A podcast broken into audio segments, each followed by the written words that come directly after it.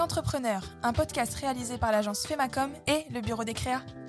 Les rencontres marquantes sont des opportunités pour apprendre, grandir et évoluer.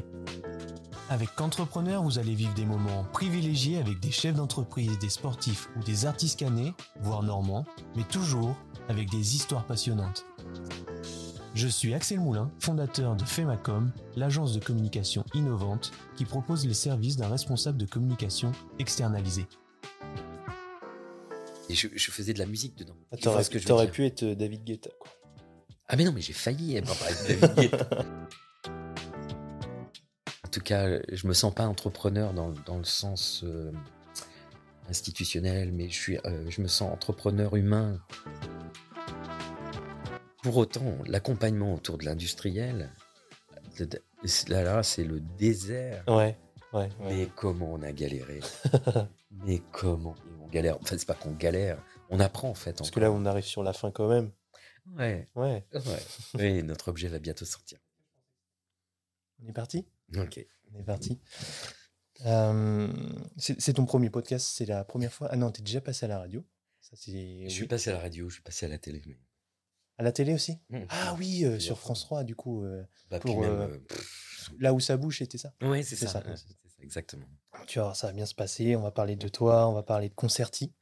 Euh, Aujourd'hui, je voulais commencer par dire que euh, je suis donc avec Christophe euh, et on va pas se mentir, je voulais absolument le faire passer sur Qu'entrepreneur car j'ai eu la chance de travailler quelques mois avec lui et pour Concerti. Donc oui, je fais passer des gens que je connais, mais quand il s'agit d'une belle personne profondément bienveillante, je suis en train de faire une déclaration d'amour. Ah. Je reçois, je reçois. profondément bienveillante qui répond aux critères de qu'entrepreneur, qui a une carrière inspirante. Euh, ben, je vois pas pourquoi j'en priverais. Moi, je m'en priverais. Pourquoi j'en priverais aussi les qu'entrepreneuriens? C'est la première fois que je dis ça.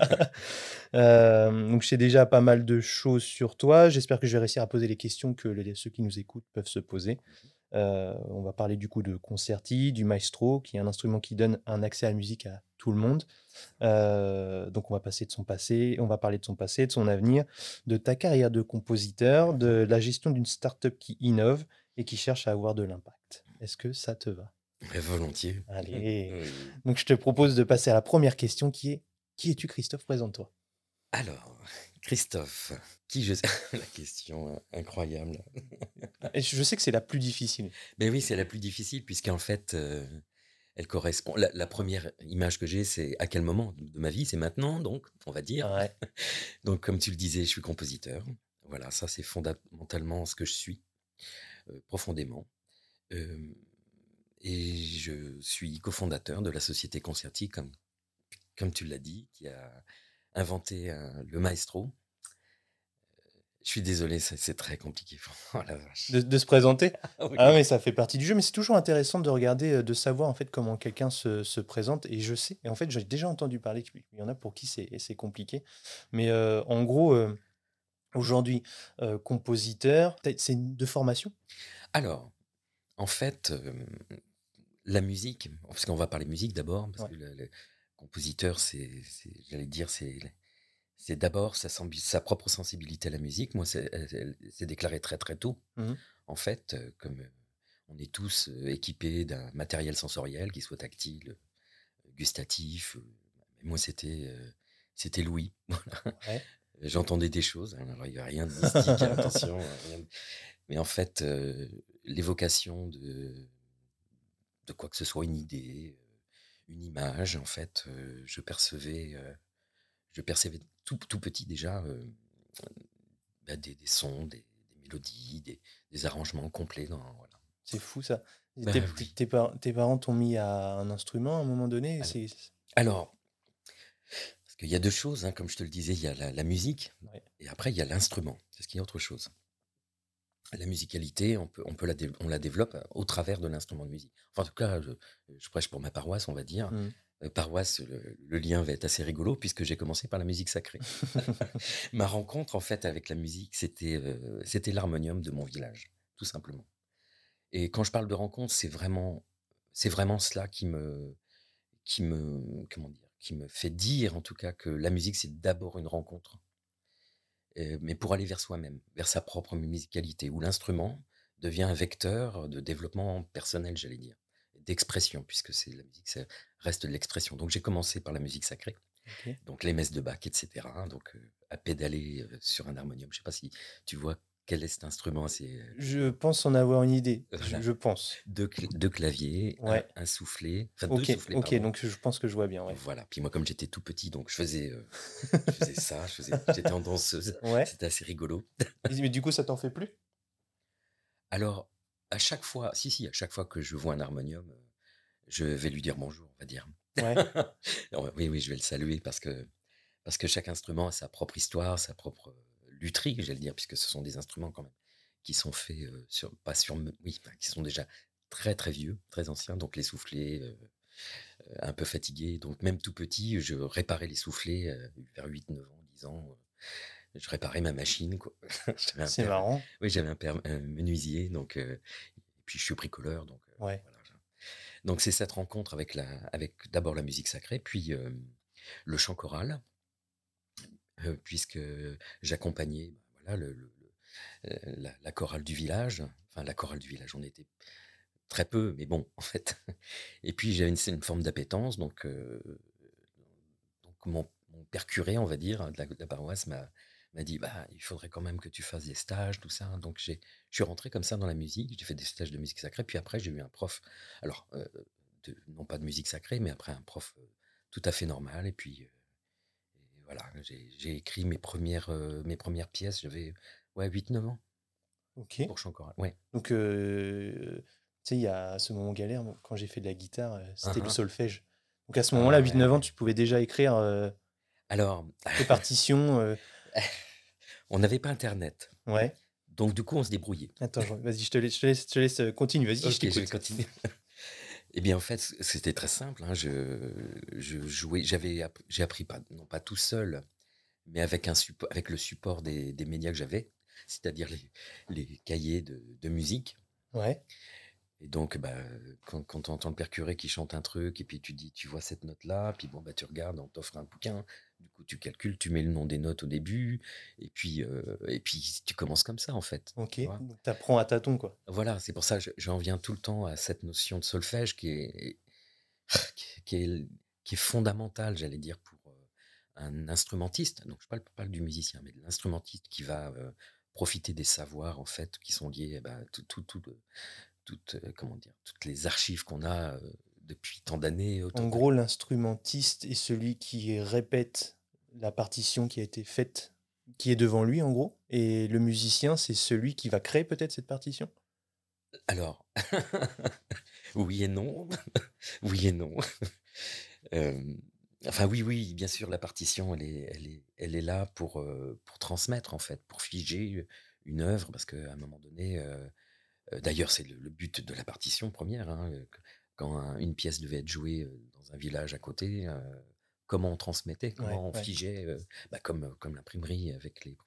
Donc l'invention, l'invention de la partition est, est postérieure, du coup, à la, à la pratique de l'instrument, puisque tout se faisait de façon, euh, comment dire, de bouche à oreille. Enfin, Mhm. voilà, de- Et donc, avait- on parlait bien de rencontre de l'instrument. Donc, on, on- on confond un petit peu maintenant, je pense que, enfin, ça, ça change heureusement, mais dans ma génération, c'était vraiment, euh, commence par le solfège, mais c'est enfin, pour moi, c'était complètement absurde, même si je comprenais, euh, puisque j'avais un propre intérêt, mais je voyais d'autres qui abandonnaient comme toi. Ah oui, parce qu'il y a pas de c'est plaisir. complètement rédhibitoire. Ah oui. euh, si on n'a pas, euh, comment dire, le- la rencontre initiale avec et l'envie de se et de comprendre que ah oui, mais le solfège, oh, ça va être super utile. Je vais pouvoir noter mes choses, je- lire des choses, comprendre d'autres, ce que font les autres. C'est fabuleux parce que c'est un échange incroyable et c'est- obligatoire. En revanche, je pense qu'on s'y prend assez mal. D'où le maestro. Pardon, petite incartade. Mais, bon, euh, cette musicalité, euh, tu disais là par rapport au musicien, au compositeur et, et l'instrumentiste. Le compositeur, je pense que hmm, c'est simplement quelqu'un qui parle, mais pas avec des mots, tout simplement. Qui invente des récits comme un, comme un auteur, en fait. C'est ça. C'est quelqu'un qui entend des choses, voilà, qui, et puis qui les pose. Il n'y a rien. Comment dire C'est avant tout une expérience de pensée, la composition. C'est-à-dire qu'on est dans, dans une réceptivité de soi-même, j'allais dire, dans un contexte dans lequel on va être attentif à ce qui se passe déjà en nous, notre propre écho musical. voilà, donc il n'y a rien de mystique, hein, je vous assure. C'est plutôt, plutôt ouais, vraiment de l'écoute, de l'écoute de soi, quoi, de ce qu'on ressent. De, et on est tous fichus pareil, hein, j'allais dire. on développe ses sens. Il y en a, c'est la cuisine. Il y en a, c'est la peinture. Donc, je ne peux pas parler en leur nom, mais en tout cas, je peux vous dire ce qui se passe en moi parce que je l'ai beaucoup travaillé. Parce que je me demandais justement, tu posais la question de savoir au tout début, tout, tout, tout début, je ne sais pas si c'est enregistré, mais où tu disais, mais comment ça se passe? C'est quand même bizarre. C'est vrai, je trouvais ça étrange parce que je pensais que tout le monde faisait comme ça. Mmh. T'es comme Harry Potter qui sait lire au serpenteur. mais, on est tous, on, nous sommes tous des Harry Potter en puissance. Tous. Et du coup, ça n'a pas toujours été ton métier, la musique? Alors non, non, c'est vrai. Puisque j'ai donc j'ai arrêté, j'ai vraiment arrêté la musique vers 14-15 ans. Pourquoi? Alors pourquoi? Parce que je ne trouvais pas d'écho dans le partage en fait de, de, de, cela. Enfin, ça me nourrissait au tout début et puis, et puis à 14-15 ans, plein de choses à faire. Hein. J'étais, voilà, j'étais passionné par la nature, la photographie, comme on voit dans vos studios là, c'est super, c'est vraiment voilà. Donc j'avais plein, plein d'appétence, plein de curiosité. Je suis quelqu'un d'extrêmement curieux, donc euh, j'ai envie de comprendre plutôt que d'apprendre, et j'apprends par la compréhension en fait. Ok. Et du coup, tu t'es retrouvé à faire, tu t'es ah. dirigé vers quoi? Alors, j'ai été, été dirigé, on va dire, plutôt vers la technologie. Ça, c'est l'autre pendant de.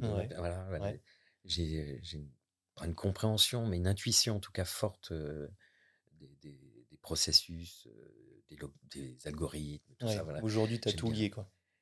Et, c'est ça, en fait. Mmh. J'ai développé, du coup, je suis allé vers l'électrotechnique. C'était à l'époque, c'était ça, c'était ce qu'il fallait faire. Donc, bon, je ne me suis pas du tout retrouvé, parce que même si j'avais une appétence, en faire mon métier, pas du tout. Mmh. Donc, j'ai, je suis allé à la, rencontre du monde. j'ai été barman, DJ jockey. Ah ouais? Ah ouais, j'ai ah fait plein de trucs marrants. À la rencontre. Et tout ça, tu as fait ça où? Là, dans le. Alors, non, non, non, moi je suis Parce que tu pas du coin. Non, je suis pas du coin.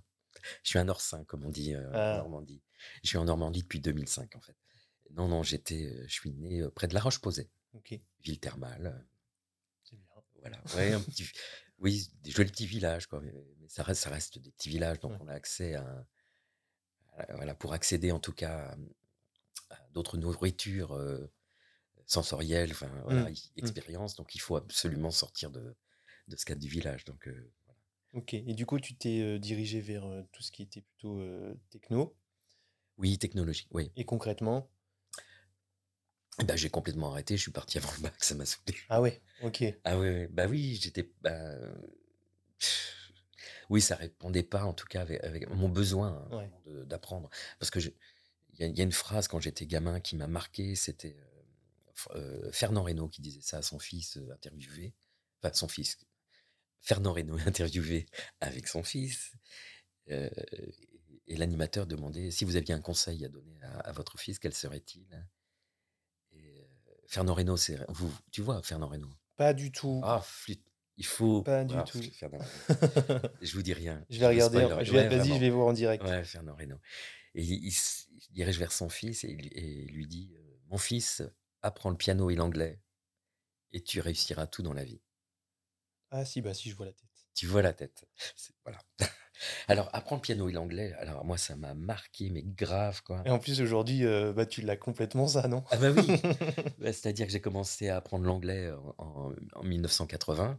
Ok. Même pas en 79, ouais. Comment on apprenait l'anglais en 1980 C'était en 80, parce que j'avais la chance d'avoir un tourne-disque, comme beaucoup. Euh, et le disque, l'objet disque était important. Donc, euh, j'avais ce support de, du disque Arrival, c'est ça de ABBA. Ok. Ça, ça me parle. Que j'adorais parce qu'il y avait des mélodies complètement incroyables, complètement, enfin des, voix. Il y avait une richesse en tout cas, euh, et puis quelque chose d'inattendu. Mais ça, ça revient en ce moment à ABBA. Il y en a plein ah qu'on écoute. Hein. C'est bien possible. en tout cas, moi, j'avais accès qu'à ça, puis la musique sacrée. Donc euh, voilà, ABBA m'a permis. Enfin, il n'y a pas que, mais, mais ABBA, ce qui était bien, c'est que derrière, il y avait les paroles, Ah ouais. lyrics. Donc, j'ai compris tous les phonèmes en les lisant, tout ça. Le the, de there, le knowing me, knowing you, le KN qu'on prononçait N. Et puis après, le soir, bah, j'écoutais la BBC non-stop. Je suis sûr qu'apprendre euh, la musique, ça facilite euh, l'apprentissage euh, des langues étrangères. Ben, comme je te le disais, la musique, c'est c'est quand même, ça reste un moyen d'expression. Mm. Donc, donc, on parle de la même chose, je pense. Je pense qu'à travers la musique, c'est euh, ce que j'aime euh, dans cet aspect-là, c'est que il y, a- le côté universel. Alors, c'est un peu éculé ce que je vais dire, mais, mais c'est vrai, on, on- on joue de la musique avec un instrument, on n'a pas, avec un autre instrumentiste d'une autre culture, eh ben, on n'a pas besoin de parler. Enfin, Mm. j'allais dire, on a, ça se fait pas avec les mots. Ça, c'est des rencontres. euh, puisque l'instrument, c'est qu'une projection, une, comment dire, une extension de toi-même. Ouais. Que tu prends une guitare, enfin, tu regardes une guitare, euh, fait pas grand-chose. hein. Et puis moi, tu me mets une guitare dans les mains, d'ailleurs, euh, ça fera pas grand-chose. non plus. c'est pas mon instrument, quoi. Mais euh, voilà, en fait, c'est vraiment lié à la personne qui, qui je sais, il n'y a rien de, de chimérique, c'est que du travail. hein. Mm. L'instrument, c'est que du travail. Ouais, je suis d'accord c'est comme une conversation parce que des fois tu dis, euh, ça s'appelle probablement pas comme ça, mais c'est euh, vas-y, euh, fais-moi une. T'as un guitariste en face de toi, tu lui dis fais-moi une phrase, et moi je vais jouer avec euh, mon instrument à moi, et puis je vais être capable de faire quelque chose de très mélodieux, très propre. Et pourtant on se connaît pas, pourtant on n'a jamais joué ensemble, Tout à fait. et pourtant ça passe très bien. Mais c'est pour ça que je, suis d'accord avec le fait que ce soit une, une conversation. Et puis, ça, et puis l'écoute de l'autre. hein. Ouais, Ce qu'il fait, de ce qu'il c'est dit. voilà. c'est vrai. Et, mais une profonde écoute, pas une écoute pour placer ce qu'on a à dire. Mm. Vraiment une écoute de, qui est l'autre. Et, et du coup, si t'es pas, si t'as quitté euh, le côté techno avant le bac, t'es parti euh, sur quoi? Alors j'ai passé un, un CAP de vente au candidat libre. Ok. Ça m'a pas plu, je suis parti au bout de trois mois. Alors non, non, Mm. j'ai même pas fait de cours. J'ai pas fait. pris- Tu me connais un petit peu. CAP de vente, dit qu'est-ce qu'il fait? Bah, Je dis oui, ça, ça- ça allait dans le sens euh, aller vers les gens. quoi. J'a- J'avais besoin de Mm. rencontrer des gens. Et je trouvais ça tellement extraordinaire de rencontrer. euh, moi qui viens du. Bon, quand même, ça reste le. le- pas le trou du cul du monde, mais pas loin, quoi. Euh, sans, les sans odeurs. Ouais, enfin, c'est une région magnifique. C'est ma région de cœur, vraiment. Je sais plus où j'en étais. C'était le CAP de vente. De, Ah, de fait- bah oui, c'était tellement. euh, En fait, c'était très simplement pour rentrer dans un magasin de musique à Angoulême. J'avais Ah, rencontré euh, Thévenet, euh, musique, c'était des magasins, une chaîne de magasins euh, autour de Poitiers, Tours et puis Angoulême. Trois ou quatre magasins, Châtellerault aussi. Et j'avais rencontré les, les dirigeants, les deux dirigeants euh, anciens. Et comme je bouinais vachement de la musique déjà, des- ils m'avaient rencontré sur cet aspect-là. Donc musique sacrée, du coup, je faisais, voilà, où je, m'éclatais, quoi, vraiment. Ça, ça- ça- ça m'éclatait vraiment. Et euh, en revanche, pour pouvoir rentrer dans le magasin, il fallait un, un diplôme, quoi. Donc je l'ai passé, euh, mais vraiment, du truc. complètement incroyable, enfin complètement pff, dingue. Ok. J'ai dit bonjour, je vais passer mon. Voilà. J'ai fait l'écrit, j'ai fait l'oral. Et puis je l'ai eu, j'ai eu 14, je crois. 14 et, 14 et va. 13. ça va. Oui, oui, vraiment. Ça a été bossé, quoi. Bah, j'ai rien bossé. j'ai pas fait. Oui, ça, ça a duré combien de temps? Alors, pardon, Angoulême, tout ça? Bah là, toute ta partie vente dans ton magasin, etc. Alors, ça, c'était une toute petite période, mais ça m'a permis de rencontrer, de, euh, accès en tout cas, à l'aspect technologie dans la musique. Oui. Parce que à l'époque, on utilise, à l'époque, ben oui, Ah oui, pas de on, choix. on utilisait, moi j'ai pu acheter mon premier Atari euh, en faisant des, des tondeuses, Mm. Faire des courses au village, quoi. Donc, euh, j'ai eu mon premier, en 87, je crois, j'avais 17 ans, ouais, mon premier Atari. Alors, c'était des ordinateurs, hein, pour les, ceux qui ne connaissent pas, qui permettaient, euh, qui avaient des, des logiciels spécifiques, des séquenceurs, on appelle ça des sync- euh, qui permettaient d'enregistrer des magnétophones, si on veut, des Ouais. magnéto-enregistreurs, qui, qui permettaient d'enregistrer euh, bah, des informations, euh, pas audio à l'époque, c'était informatique, du coup, c'était entre différents synthés, boîtes à rythme, voilà. Sauf que ça coûtait une blinde, hein, t'imagines bien. euh, c'était un truc que, euh, j'ai un prix, je crois que c'était un, un- un disque dur de 100, 280 mégas. Je sais pas pourquoi 280. Ah oui. J'avais payé 6000 francs à l'époque. Alors, euh, ouais, ce qui représente. Ben, 800 euros peut-être. Ah oui, quand même. Ouais. Ok. 240 mégas, Quand aujourd'hui, tu vois ce que tu as pour beaucoup. Enfin bref, c'était c'est pour, pour donner un petit peu le- l'échelle, quoi. Mm. C'était complètement dingue. Donc j'ai pu accéder à travers ces magasins à du matériel professionnel, les premiers sampleurs à caille. euh. Donc alors là, je- comment te dire? Là, j'étais dans mon élément. T'étais bien. ouais. Oui, je faisais des démos. En fait, je faisais des démos avec des sampleurs. euh, euh, je- ben, voilà. Puis- et puis ça m'a conduit en fait, du coup, euh, comme je te le disais, au- au- en tant que DJ. Je suis arrivé, je suis arrivé en boîte en fait, en, en discothèque, en faisant euh, bah, des soins. Voilà, mais je, je faisais de la musique dedans. Ah, Tu vois ce que je veux t'aurais pu être euh, David Guetta. Quoi. Ah mais non, mais j'ai failli avec David Guetta. mais mais j'ai, en fait, j'ai pas de. J'ai. J'ai- Non, mais même pas. J'ai pas failli parce que faillir, ça, il y a une forme de chute. Tu vois, failli, Mm. failli. Non, non, c'est. J'ai pas voulu du tout. j'ai pas du tout voulu. Pourtant, je suis allé. euh, j'ai été. euh, j'ai été en tant que jockey du coup, comme je faisais ma musique, je faisais des qu'on appelait des remixes, des mégamix. J'étais un des pas des premiers, mais on était peu nombreux à l'époque à faire ça en club, quoi, avec le synthé et tout. les- Euh, donc, euh, je suis parti euh, comme ça en Allemagne. Ok. De- oui, enfin, un truc de dingue. Donc, j'étais enfin, approché par un, un, un patron du- d'un club euh, à Anvers, c'était la villa à l'époque. Et donc, j'étais, je suis devenu DJ jockey. euh, je suivais des, je suivais des artistes. Et euh, donc, je faisais des remixes de leur version, quoi, et je les, je les suivais, quoi, euh, en Europe. Et ça, ça a duré combien de temps, ça? Ça, ça durait jusqu'en 93, je crois. Ouais, c'est ça. Ça a duré un an et demi, deux ans. Ouais. J'ai fait ça. Tu t'amusais bien? Bah oui, oui, j'étais un petit peu spectateur parce que c'est en fait c'est le biais des- rencontres. En Ouais. fait. Je vais insister là-dessus hein, pour nos entrepreneurs Mm, aussi. mm. En tout cas, je me sens pas entrepreneur dans, le- dans le sens euh, institutionnel, mais je suis, euh, je me sens entrepreneur humain quoi, dans la dans cette ce- cette envie de la rencontre de l'autre, quoi, de, de l'autre, de, de son univers, de sa réalité. C'est fascinant, quoi. C'est et euh, J'aime Ça- bien, ta- j'aime bien ta définition. bah, je- oui, oui. Je pense que je, serais un piètre entrepreneur euh, sociétal, j'allais dire, parce que je suis, je, je suis un être humain. J'ai du mal à paraître humain et ni, à- ni faire humain. Donc, je, je nais à chaque seconde, si tu veux. Ouais. Bon, et, et du coup, voilà, tu fais tes petites tournées, tac, tac, Voilà. tac. Il y a un moment, côté, je sais que tu as travaillé dans la publicité, c'était à quel moment ça? Bon, en fait, en 93, après, bon, il y a, y tous les aléas de la vie, euh, les chocs. euh, et euh, les chocs m'ont conduit à arrêter complètement ce métier, enfin, complètement, enfin, cette, ce travail-là. Donc, je me suis plutôt. bon, Est-ce que tu couperas? Non, il y a des trucs. On de- on non, peut pas du couper, tout, il y a des trucs qu'on peut couper si tu veux. Euh, non, parce que j'ai perdu mon père. très- Enfin voilà, Ok, en bon. quatre ans. c'est ce qui a motivé en fait euh, mon retour en, en France. Et Ouais. puis j'ai donc du coup abandonné. Avec, euh, je suis tombé très très malade, donc pendant voilà. Mais bon, Donc il y a eu un shift à ce moment-là. il y a eu un gros gros shift. Ouais. Donc j'ai complètement arrêté le côté musical. Je suis devenu de- donc j'ai arrêté et en 97, tu vois, ça a été long quand même. 93, 97, c'est Ouais. quatre années là.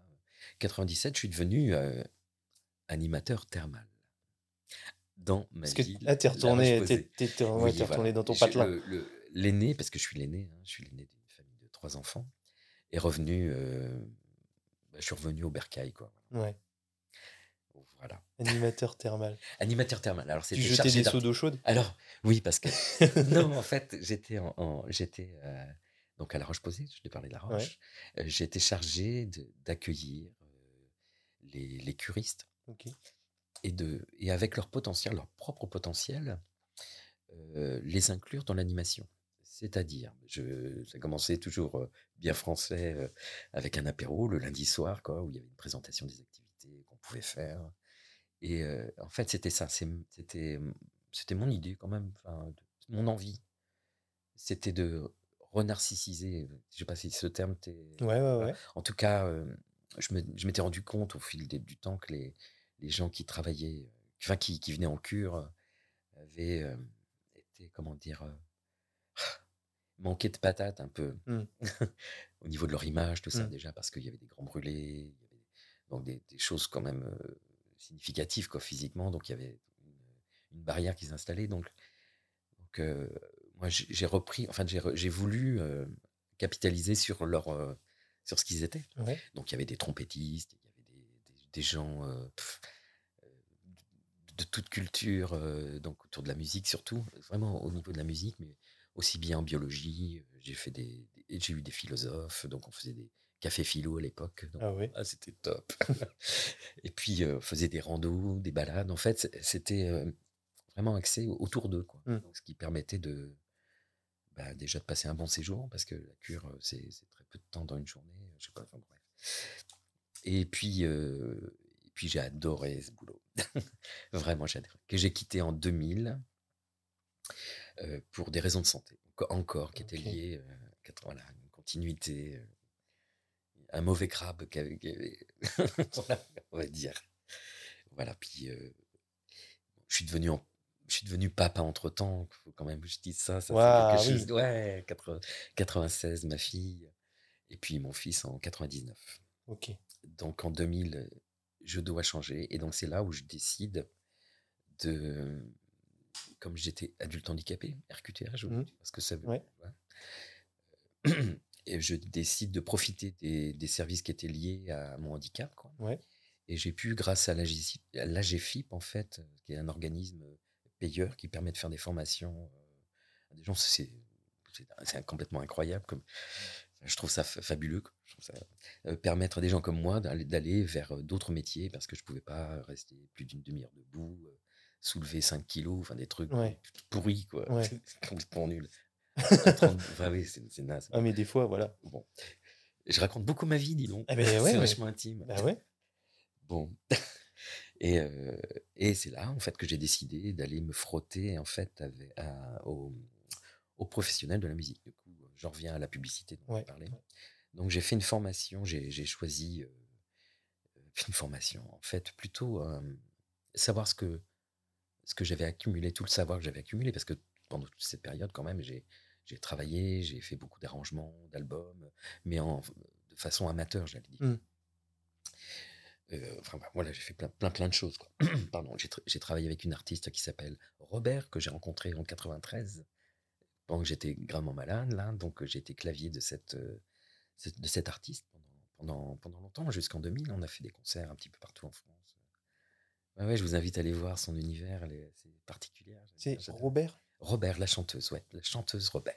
Robert comme le prénom. Comme le prénom, exactement. Et Mathieu Saladin, donc son compagnon de l'époque. Donc euh, voilà, c'était, c'était une vraie, comment dire, euh, un miracle, quoi, à cette époque-là, en tout cas.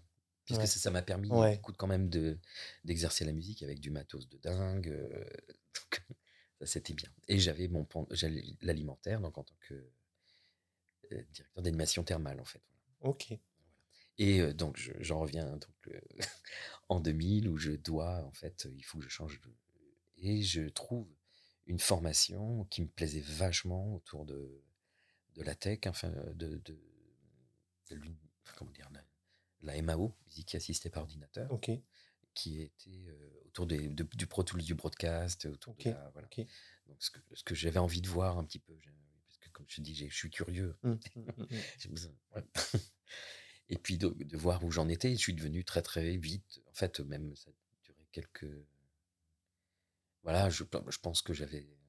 J'ai pas besoin de faire cette formation. Ouais, tu sais, ouais, tu connaissais Ouais, déjà. En fait, voilà, exactement. ouais, je me suis rendu compte que, punaise, ah ouais, c'est quand même, c'est pas mal. hein. Et, et j'ai rencontré euh, un, un pianiste de jazz qui faisait lui-même cette formation. Et puis on s'est rapprochés, on est devenus potes. euh, Et lui fait- faisait déjà de la musique de pub. Donc euh, Ok. Donc Voilà. là, on en arrive à la musique. on arrive à la musique de pub. Donc j'arrive dans l'agence, mais j'arrive dans l'agence de pub qui était une des, une des plus, réputées. Enfin, pour moi déjà. hein. C'était euh, Men at Work, ça s'appelle. Ok. Voilà. Donc pas le groupe hein, Men at Work, mais Men at Work qui était, euh, euh, comment dire, dirigé par deux personnes que j'aime que j'aime beaucoup. Jean-Michel Carpe, qui est Monsieur Monsieur réclame, je sais pas, Monsieur pub. Cet homme-là est incroyable, même, mélodiste, incroyable. Ah, et- Monsieur Carrette aussi, voilà, ces deux personnages incroyables euh, autour de la pub. Et je suis rentré moi en, simplement en, en réparant des Macs des, des ordis. Ouais, ouais, Je suis rentré par ce biais-là, quoi. Parce que j'avais une telle faci- enfin, j'ai une facilité avec les machines. ouais. C'est carrément intuitif, donc euh, je suis rentré comme ça. Et euh, sachant que je faisais de la musique, ils m'ont donné un petit challenge. Donc, c'était en, en quelle année ça? 2002, 2003 Ouais, c'est ça. Et euh, ils m'ont dit, ben voilà, 17h, tel, tel pitch. Euh, c'était pour Nissan, euh, la- la- l'Almera Dolphin, je crois. Il dit, voilà, il nous faut le- les bandes pour demain, 11h à Paris. J'étais à La Roche-Posay. Il était 17h. Je devais prendre le train le lendemain matin. Ça voulait dire que musique à l'image. Ouais. Oui, je reçois le film à 17h. donc, euh, bah, j'ai bossé toute la nuit. Et je me rappelle toujours mes enfants euh, qui étaient ébahis de. qui disaient Mais papa, t'as pas dormi? T'as pas dormi? C'était incroyable. Et je partais le lendemain présenter ma maquette et, et ça marchait comme ça. voilà. Donc ça, c'est ta première pub. C'était ma première. C'était ta toute première pub. Ouais, c'était la première. Et c'était un gros, gros, gros truc, un gros, gros projet euh, que j'ai gagné. Enfin, je je suis pas dans cette. Je n'aime pas, quand tu, tu le sais, hein, cette notion de compétition. Mm. Excusez-moi, chers auditeurs. Mais ça m'agace. Alors, ça peut être très encourageant. les- je peux- Ce que, ce que j'aimais, c'était le- qu'on s'intéressait à mon propos par Ouais. rapport à ce, que, ce qui était véhiculé euh, dans une image. Donc, je, je me suis bien éclaté. Et après, j'ai j'ai travaillé, j'ai fait des pubs pour Chrysler parce que parce que je parlais bien anglais du coup. Donc j'étais presque un des seuls interlocuteurs capables d'échanger avec. C'est la pub qui t'a emmené du coup aux États-Unis? C'est ça, exactement, Ok. exactement. Enfin, deux aspects. Il y a la pub et mon frère, Ouais. mon jeune frère qui était ébéniste, qui est toujours ébéniste hein, de fait, hein, et qui bossait aux États-Unis. Ah ouais. Ouais. Il- Ok. Ébéniste aux États-Unis. Pourquoi partir euh, Alors, pourquoi partir? Parce qu'il a été, euh, comment on appelle ça? Ah, comment- Il a été, ah, les, Arabes- les chasseurs de tête, c'est ça Ah, C'était. Ouais, ouais, ouais, ouais. Il, a été récupéré. Il a été chassé, quoi. Ouais, il a été chassé, voilà. Il, est exter- extrêmement talentueux. Ouais. Voilà. Et, donc, euh, par l'entremise, euh, Donc tu t'es retrouvé là-bas et t'as- t'as travaillé avec qui euh, aux États-Unis? Alors j'ai travaillé avec qui? Qui Des personnes, tu veux dire? Ouais, ou Oh, agence Ça ne dira pas grand-chose. Entreprise surtout. T'as pas travaillé pour Warner ou Alors oui, ah oui, mais ça c'était mes clients. euh, ça c'était mes clients Men at Work en fait. Ok. Donc je, travaillais en fait pour, euh, ça dira certainement pour Procter Gamble. Ok. Tu vois, je sais pas, ce groupe. Tu m'en avais déjà parlé, ouais. Donc, à plusieurs marques. hein. Et donc, j'ai fait de la lessive, j'ai fait plein de choses. Enfin, on en faisait. euh, pff, parce qu'on était en binôme avec Jérôme. Ouais. Donc, euh, ça, ça nous permettait de pouvoir euh, être super réactifs sur des projets très courts. Parce que la pub, c'est un truc de dingue. C'est un truc de dingue. Ça va vite. C'est ouais, il, il nous faut, par exemple, euh, cette petite anecdote, je l'aime beaucoup. C'était pour Stressless. Euh, Stressless, c'est des sièges euh, super chics qui coûtent une blinde. là. Ok. Ah, bref, euh, il fallait que ça soit entre, alors j'ai jamais compris, entre Henri Salvador et Sting. Voilà, par exemple, on avait des pitchs comme ça. Donc, euh, moi, comme je suis, c'est pas que je suis pas les pitchs, mais je leur disais toujours, euh, j'ai toujours dit ça. hein. J'ai dit, écoutez, euh, je ferai ce que je voudrais. Dans le sens où si vous venez vers moi, c'est que vous n'avez pas la compétence et- que vous avez besoin d'une expression, enfin, de, de- de ma vision des choses Mhm. qu'elle vous plaise et que vous plaise pas, c'est pas grave pour moi, c'est pas important. Si ça vous plaît, c'est super. Si ça vous plaît pas, bah, c'est super. Donc tu leur donnais une chance et je vous fais une proposition Oui, si c'est bien. je vous fais mieux. exactement, Mm. exactement. Je m'embirlificotais pas dans des pseudo euh, rapports de, tu sais, de, de, de- de soumission aussi, parce qu'il y a beaucoup de ça. C'est, c'est-à-dire que c'est pas de l'arrogance en fait, c'est plutôt de la, c'est plutôt de la sincérité. Mm. Comme j'ai pu te le dire, si le, si l'interview ne va pas, Mm. t'hésites pas, tu la prends pas. Je, je veux pas me sentir offusqué. Ok, Ouais, ouais. c'est super important de dire. C'est, un sûr. préambule euh, de relation, quoi. Donc, euh, et ça, ça plaisait vachement dans la pub. En fait, c'est marrant de se dire que, en gros, l'autre jour, il y a Pierre de Birdie Agency, donc euh, l'agence d'influence de Ouais. Caen, qui, qui est passé. Et à un moment, il me parlait de- des contenus sur les réseaux sociaux et des musiques qui étaient trop institutionnelles et qui ne collaient pas à ce qu'on voyait sur la vidéo. Et en gros, toi, il n'y avait pas ce problème-là. Il n'y avait pas de ah, euh, Monsieur, Monsieur Christophe, euh, y a, ça, ça me plaît pas trop. Non, non, c'est soit vous prenez, Oui, voilà. soit vous prenez pas. Alors, ça m'est arrivé très peu de fois. Ça m'est arrivé quand même, il faut le dire, hein, des- mais c'est plus de l'incompréhension du propos. Parce que quand il y a un échange, Mm. on capte des choses, on capte des. Il y a des mots-clés qui arrivent, comme tu as dit tout à l'heure. Ah, cette fois, ça me plaît bien. Mmh. Il y a- C'est c'est connivence, en fait, relationnelle, comme il y a une relation dans le cinéma avec le réalisateur, entre le réalisateur et le compositeur. C'est une connivence qui s'arrête pas spécifiquement euh, au script. euh, Il y a plus, c'est beaucoup plus subtil que ça. Ouais. Et euh, moi, c'est ce que je voulais, en fait. euh, je voulais toujours être, enfin, comment dire, pas être dans le paraître de. Parce que c'est beaucoup d'énergie pour moi de. de paraître. Je suis déjà complètement imparfait. Attention, hein, il n'y a, pas de notion de, de perfection, tout ça. Je, je n'aspire pas à ça. hein. Je fais beaucoup de bourdes. D'ailleurs, ce sont les bourdes qui m'ont permis d'être euh, là où j'en suis. Quoi. Ouais. T'as fait euh, quelques pubs ultra connus euh, ou musique euh, vraiment très connue euh, du grand ouais. public? Ah bah alors du grand public, ouais, j'ai fait une, euh, ouais, quand même, il y a quand même ce- ce- ce- cette série, parce que c'était une série de, de programmes courts pour France 2 à l'époque, euh, qui s'appelait, qui était, c'était sur des photos de Yann Arthus Bertrand. Ok. Ouais. Donc, vous voyez La Terre vue du ciel et Ouais. ce grand Moi, j'avais son livre quand j'étais gamin. Ouais, ben c'est lui. Mhm. Et bien en fait, toutes ces images-là ont, ont été illustrées musicalement autour d'un propos. C'était EDF qui faisait ça. EDF, euh, Objectif Terre. euh, qu'est-ce que, je me rappelle plus du pitch, mais je vous invite à regarder. C'était très intéressant. Et on, on en voit encore sur les, euh, sur les trajets Air France. Je retrouve des putains, c'est rigolo. Ah ouais? Ouais, c'est rigolo. Il y a ça, ça c'était un gros, gros, gros travail parce qu'on avait une quinzaine par semaine à fabriquer. Et sachant que, comme tout support image, euh, ce qui importe, c'est l'idée. Mm. D'abord, la première de la direction. Donc, euh, le, le temps qu'on passe sur une pub ou le temps qu'on passe sur un film, en fait, le film, c'est simplement le, le- le- comment dire, l'idée première qu'on va développer, qu'on va arranger. Ouais, Voilà. Donc, le, le travail initial était vraiment compliqué. Donc, 15, 15 films par semaine, c'était beaucoup. Ouais. Ouais, c'était vraiment, vraiment beaucoup. Donc, il y a ça, il y a Chrysler. J'ai fait euh, les pubs pour. euh, oh, comment il s'appelait ce, ce- Parce que je suis nul en bagnole. c'était assez rigolo. Euh, Chrysler, c'était le, Petit Cruiser. Ah oui. Et voilà, le Petit. Cruiser. Ok. Donc, qui a marché, qui a cartonné. c'est- c'est c'est très, très fort. J'ai fait du sif, j'ai fait du. J'ai fait du sucre aussi, j'ai fait du vrai? les que- J'en ai, fait- j'en ai fait plein, plein, plein. Pff, mais plein. Et j'ai fait, euh, je pense à ça aussi, euh, j'ai aussi euh, fait de la chanson. Mhm. Ça y est, t'en, t'en viens aux chansons pour enfants, là. Ah, c'est ça, Voilà.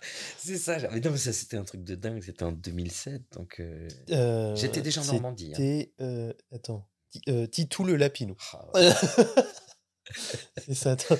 Ben ouais, en fait, euh, mon éditeur, euh, mes éditeurs, donc, euh, étaient, bah, c'était, pff, ils connaissaient tellement de monde. J'ai tellement vu de monde passer dans l'agence, c'est assez incroyable. Ils disent, ouais, on a un projet, ça pourrait être intéressant. c'est un projet TF1. Bon, oui, pour TF1.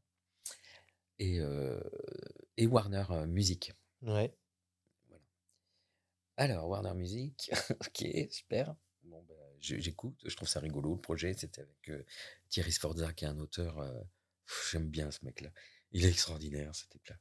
Il est drôle, il est sympa. Bref, c'était, c'est, donc l'auteur. Donc, j'avais les textes et, euh, et on m'a dit, faut, faut- enfin, c'est une compète, hein, tu sais, c'est toujours des compètes hein, Ouais, ouais, ouais. entre agences. Donc, il y a, plus, il y a plusieurs compositeurs par agence et ils vont mettre en lien voilà, des, des compètes comme ça, des appels d'offres, en fait. Et, euh, bah, et puis, je, le gagne. Donc, le pre- premier single de Titou le Lapinou. et, euh, et sur ce projet, comme bah, j'ai pas la voix qui se porte, hein, enfin, Mm. on utilisait Melodyne, euh, qui était euh, un outil pour. euh, et je me dis, j'avais ma fille qui était à côté de moi. Je dis, ma fille, on va, on va, on va chanter ensemble. Voilà. Candice, ouais, elle avait, elle était toute petite, hein, elle était pitchoune, elle avait 8-9 ans. Et là, le délire, quoi. Candice, incroyable, une musicienne, mais que, que je découvrais aussi à travers, parce que on, on ne pratiquait pas la musique ensemble. Ouais, c'était ses taf, premiers, hein. ses premiers faits. Ah bah oui, elle a été signée chez Warner tout de suite, quoi. Ah ouais, Signée à 9 ans, quoi. c'est beau. Signature, C'est beau. voilà. Et, ça, c'était, euh, euh, et, cette, et ce Titou le Lapinou, tu te rappelles un petit peu de, des résultats que ça a fait? Non, je sais pas.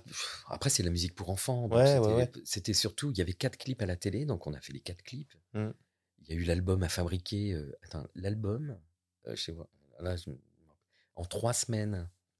Réalisation de l'album, c'est-à-dire qu'on avait que les textes. Il fallait que trois semaines après, ça aille au mastering. Ouais, ok. c'est un peu- Donc voilà, genre, de challenge. Quand tu la- vois un petit peu ce que fait Orelsan maintenant, et je sais pas si t'as regardé euh, le, Ben son non, docu. mais je vais le regarder, mais il faut prenne ce Il faut, temps-là. prendre le. Ouais. Ben oui, parce, Parce que, que il m'intrigue cet artiste-là. Quand, tu vois le temps que ça prend, c'est pas trois semaines. hein. C'est plutôt euh, trois semaines de galère pour trouver une, euh, une, une phrase, tu vois. Alors là, là, enfin bon, c'est là où je, comment dire, plus tu, plus tu as de temps, Mm. plus tu en prends. Ah oui. C'est qu'une question de méthode, en fait. Ouais. Donc, par contre, au niveau de la méthode, euh, j'ai acheté un congélateur avec des plats préparés, Ah oui. j'ai fait un paperboard, j'ai mis tous les textes. Parce que moi, mon, seul instrument, tu sais ce que c'est? Non. J'ai qu'un instrument, il est là, je l'ai éteint. C'est mon dictaphone, hein, mon téléphone. Ouais. Ah ben oui. Donc j'ai mon texte et puis je, je- je chante les mélodies. J'entends la basse, bah, je vais la jouer. J'entends euh, des cordes, bah, je vais les chanter. Parce que ça se passe comme ça dans le process de création. En fait, c'est ou si j'ai un clavier, c'est super, mais, mais là, ça me permettait d'être dehors, tranquille, et puis j'écoutais, donc je faisais les mélodies, et puis je- le, tempo, tout ça, puis après je, je rapprochais, puis après, je- comme j'avais ma fille un peu sous la main, j'allais dire, donc on a joué ensemble à chanter, donc je chantais les premières chansons, puis elle chantait sur ma voix. Et, euh, et ça, ouais, ça a cartonné, ça a même été chanté en, en polonais. Ah ouais? Ouais, carrément, l'album complet par une, une jeune artiste. Un, je sais pas si c'est un garçon ou une fille, je sais pas. Et je devais, euh, ce qui était rigolo, je devais valider euh, le texte en polonais. Comment te dire? Bah ouais. que je comprends Puis il rien. n'y avait, pas Google- il y avait pas Google Trad euh, à l'époque. Si, mais, en vrai. mais si, en 2007, il y avait. 2007, deux- Et donc, on a fait deux albums qui ont, qui ont bien, bien, bien marché. Quoi. ok. Ça, c'est excellent. Et ça, c'est la musique pour enfants, parce qu'après, j'ai été approché pour un autre projet. euh, là, c'était pas Warner Music, mais c'était Warner Bros. qui peuvent pas se piffrer, il semblerait. Ah ouais? Et oui, je suis. euh, et j'ai eu. euh, c'était pour France 3 Cartoon. télé, tous les Télétoons, là, tu sais. tout- Ouais, C'était euh, autour de Titi. Ouais, c'était plus sur la 4, ça. C'était plus sur Canal. Hum, je crois que c'était France 3, non? Je, je pense. J'ai le souvenir de France 3, France Télévisions. Bah, après, je sais que ça a été repris, mais je sais pas. Pour le moment, je les voyais plus sur la 4, mais après. Je sais que c'était EMI, euh, donc la maison de disques, qui s'occupait de ça. Et donc j'ai fait euh, chanter, donc euh, comme Candy c'était déjà signé, euh, donc c'est la fille de Karine, Julie, Ouais. qui a chanté deux singles, deux, deux singles de, de Titi, Titi et moi, ça s'appelait, et puis l'autre, Le Monde de Titi. Donc c'était Titi et Gros Minet, je sais pas si vous voyez. ouais. C'était assez rigolo. Donc après, j'ai fait Poppy, j'ai fait. Oh. Ah, bah oui, je faisais plein de trucs pour les enfants. J'ai fait euh, un duo avec euh, Fleur de Vanille. Ouais, euh, en gros, Titou. t'étais l'homme. euh, À l'é- à l'époque, t'étais l'homme euh, Bah, qu'il fallait pas. appeler pour faire les trucs pour. euh, Pas spécifiquement. hein, Je fais un, un des. Voilà. en- Puis je faisais beaucoup de pubs à côté. Et puis mes projets personnels aussi. Ouais. Et puis.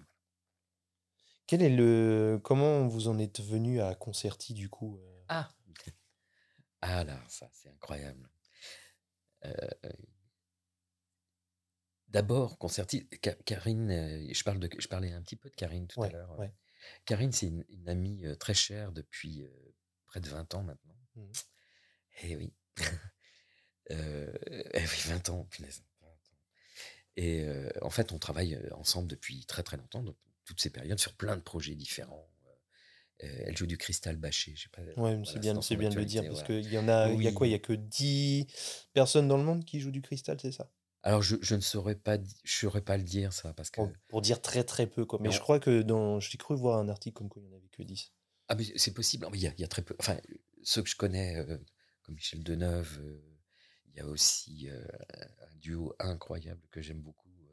Il y, a, il y a des musiciens, mais c'est vrai que Karine a poussé l'instrument dans des euh, dans retranchements qu'on ne connaissait pas peu, puisqu'il l'utilisait plutôt comme sculpture sonore. Mm. Voilà, donc et percussive. Donc euh, elle, elle a vraiment euh, adapté des œuvres, des œuvres classiques au cristal. Et je vous invite à aller voir cette, rencontrer cet instrument. Il voilà, il faut le vivre pour Ouais, le croire. quoi. le cristal le bâché. Cristal Ouais, bâché, ouais, ouais. le cristal bâché. Et euh, donc, travaillant, elle travaillait, faisait des ateliers, puisqu'elle est concertiste. Elle faisait des ateliers aussi euh, auprès des publics euh, en ESAT, comme ça, voilà. Et pareil, très intéressé par l'échange culturel, et- des relationnels avec les gens. Et puis, euh, et puis avec une amie musicothérapeute, elles, elles, elles sont venues me voir, me, me demandant en fait si on pouvait pas penser euh, un instrument de, enfin un objet en tout cas musical, puisque puisqu'en regardant ce qui se passait, il y avait vraiment pas grand chose de bah, d'émotionnel sonore, si. Ah, il y a- Ouais. Ouais. Enfin, des- mais il n'y avait pas du tout. je- enfin, comment dire? Déjà, je me rappelle à l'école, en primaire, il y avait des interventions de musique. Ouais. T'avais quoi? T'avais les maracas, Ah ouais. t'avais deux bouts de bois. Ah oui, mais c'est pas la même chose. Oui, mais c'était pour dire que au final, ça chose. donnait Ouais. jamais grand-chose de, de fou, quoi. Bah, de fou. En fait, si, ça, ça permettait. Attention, hein, parce que si, si, ça, ça, ça permet de nourrir ta culture générale aussi, tu vois, de, de savoir Oui. euh, ce que c'est que la notion du Mais rythme. d'un tout point de vue musique, euh, ouais, c'était quand même un peu léger. Dans la ouais. notion de performance, oui. Ouais. Mais ça, c'est parce que c'est que c'est quelque chose qu'on devrait faire dans la prime enfance, quoi. Mm. Tout simplement. La rencontre à la musique, comme les mathématiques aussi, euh, c'est pareil, la même chose. Ou euh, la peinture, on devrait, euh, on devrait avoir accès à ça très très tôt, quoi, pour voir euh, dans quoi on peut s'éclater. Mm, mm. Parce que si on ne sait pas que ça existe, l'enfant, il, l'enfant, il va pas dessus. hein. Mm. Et donc, on perd vraiment beaucoup de choses. On peut perdre, enfin, perdre du temps, mais perdre du temps, qu'est-ce que ça veut dire? Donc, le- le- donc, ils viennent me voir, ils me disent. Donc, je me renseigne sur les instruments. Je dis, oh oui, en effet, oh là. Ah, ben, c'est un petit peu comme pour ceux qui faisaient de la musique pour enfants, infantilisante. Quand j'ai fait de la musique, moi, je m'adresse aux enfants, mais je fais pas de la musique pour les enfants. Je fais de la musique pour des êtres humains. Mm. voilà. Donc, euh, pareil pour le maestro. Elle me dit, je me suis perdu un petit peu parce que c'était quelque chose d'important ce que je disais pourtant. Euh, oui. On est venu euh, te voir et en gros, il n'y avait pas grand-chose à ce Non, moment-là. il y avait vraiment, vraiment, c'était, c'était de, de qualité vraiment médiocre et puis, c'est- enfin, c'est- et puis aucune, aucune émotion ne pouvait se dégager de l'intention qui était restituée par l'appareil. Mais Ouais, vraiment, hein, ouais. c'était pas possible. C'était, c'était, il fallait en plus des notions de, de rythme, enfin des notions quand même. Et sachant que autour du polyhandicap, euh, c'est pas possible. Enfin, c'est pas possible. Enfin, c'est, c'est pas c'est pas, c'est l'objet. L'objet, c'est pas qu'il devienne instrumentiste, c'est qu'il puisse profiter des bienfaits de la musique. Ouais, ouais, ouais. pas la même Voilà, chose. On, on y est là. Voilà, c'est ça. Ce qui est pas la même chose. Donc, en gros, euh, faire découvrir la musique à tous. C'est ça. Quand on écoute de la musique, c'est de la- on dit c'est de la musique passive, dans le sens où on n'intervient pas Mm. dans, le, dans le cré- processus de création. Pour autant, la musique nous évoque des émotions. Mhm. On ressent des choses, on a les poils ou pas, ou ça nous met en colère, ou ça nous donne envie de danser. Parce que c'est la même chose, la danse. Et encore plus, du coup, quand on est acteur de cette musique, donc la musique Mais active. voilà. Exactement, tu as bien compris. J'ai bien Tout compris. à fait. bah oui, parce que euh, comme on va devoir parler du maestro et que c'est un- sujet assez compliqué, puisqu'il n'y a pas de référence euh, Mm. tangible existante, vraiment, j'en vois pas. Donc ça, c'était ça, la musique active, c'est-à-dire profiter des bienfaits de la musique passive, c'est-à-dire écouter des belles choses, un minimum, quoi, en étant acteur de ce qu'on écoute. C'était ça le challenge. Donc, on- c'est pour ça que j'ai proposé ce- cette, cette notion de musique combinatoire. Parce que comme je viens je viens de la pub quand même, Mm. de la pub, et j'ai pu, euh, au travers, on en parlait avec euh, Yann Arthus Bertrand, euh, Ouais, ouais. euh, faire beaucoup de- d'ethnomusicologie, enfin pas d'ethnomusicologie, mais en fait de l'étude des instruments du monde, quoi, qui, pour- qui me permettait de nourrir euh, le propos euh, d'une image, évidemment. Au Soudan, je ne savais pas à l'époque qu'il y avait, d'ailleurs, je me plus, tous les instruments, il y en a tellement. Mais voilà, ça me permettait de, de- constituer ma bibliothèque euh, culturelle, musicale, quoi. Et, donc, j'ai proposé le premier, un, un- un premier objet musical. euh, alors, je dis pas l'objet maestro, mais l'objet musical. Qui est loin de. Ah oui, c'est pas, c'est pas le petit triangle? Alors non, Non, c'est- donc c'est- mais c'est, celui que tu as proposé est loin de ce. alors quand je dis l'objet quoi musical, ressemble aujourd'hui le maestro? quand je parle de l'objet musical, c'est absolument pas l'objet physique. Ah oui, d'accord. C'était vraiment euh, en simulation sur Oui, d'accord. C'est ce qui se cache derrière, le fait de pouvoir activer, désactiver peut-être. euh, C'est exactement. Donc, euh, Pour, pour bien comprendre, il va falloir Ouais, qu'ils aillent ouais. voir le maestro déjà. oui, Regardez la petite vidéo. je vous explique quand même comment ça fonctionne. C'est extrêmement simple à l'utilisation, c'est beaucoup plus difficile à, à l'expliquer. Pour autant, il faut le tester. Ouais, ouais, ouais. En fait, vous avez un, un plateau, un plateau rond. En son centre, vous avez une enceinte amplifiée qui permet d'écouter ce qu'on va faire. Et cinq modules, donc euh, des petits palais, qui sont euh, organisés autour de- du plateau de- et qui viennent euh, se mettre dans des empreintes. Donc, quand votre plateau il est vide, il n'y a rien qui se passe. Chaque empreinte correspond un groupe musical, c'est-à-dire, euh, je vais avoir en, en bas à gauche euh, la batterie, à droite la basse, un petit peu en haut, là, j'aurai l'instrument 1, ou le groupe d'instruments 1, puis là-bas l'instrument 2, et en haut la mélodie, les 5. Et je vais agencer comme ça, en posant un module, eh bien, la phrase qui jouer. Par exemple, je, je pose le module de percussion, ça jouera de la percussion. Si je pose le module basse, ça joue la module basse. Et si j'enlève la basse, évidemment, il n'y a plus de. Voilà. Donc ça permet, comme on le disait, c'est de la musique active. Du coup, j'ai une action, réaction, j'entends. Donc il y a une- un rapport de causalité entre ce qu'on fait et ce qui est généré. Mm. Et, et comme ça, normalement, j'espère, mon travail musical fait que on apprécie ou pas, on est surpris, on est, c'est plutôt étonnant. quoi. Il y a- Ouais. il y a l'effet- Tu sais très bien qu'il y a un effet waouh à chaque fois. Mais Mais oui, mais ça c'est l'être humain, c'est pas, trop, ça n'a rien à voir. beaucoup trop humble, mais à chaque fois, c'est. Euh, pas- oui, parce que ça- parce que c'est la, parce que qu'est-ce que c'est? C'est pas le, c'est pas le résultat de mon travail en fait. C'est simplement la résultante évidente que nous sommes des êtres humains pensants et on vient de t'appeler Ouais, et, et on ressent des choses. C'est, on est foutu comme ça. Mm.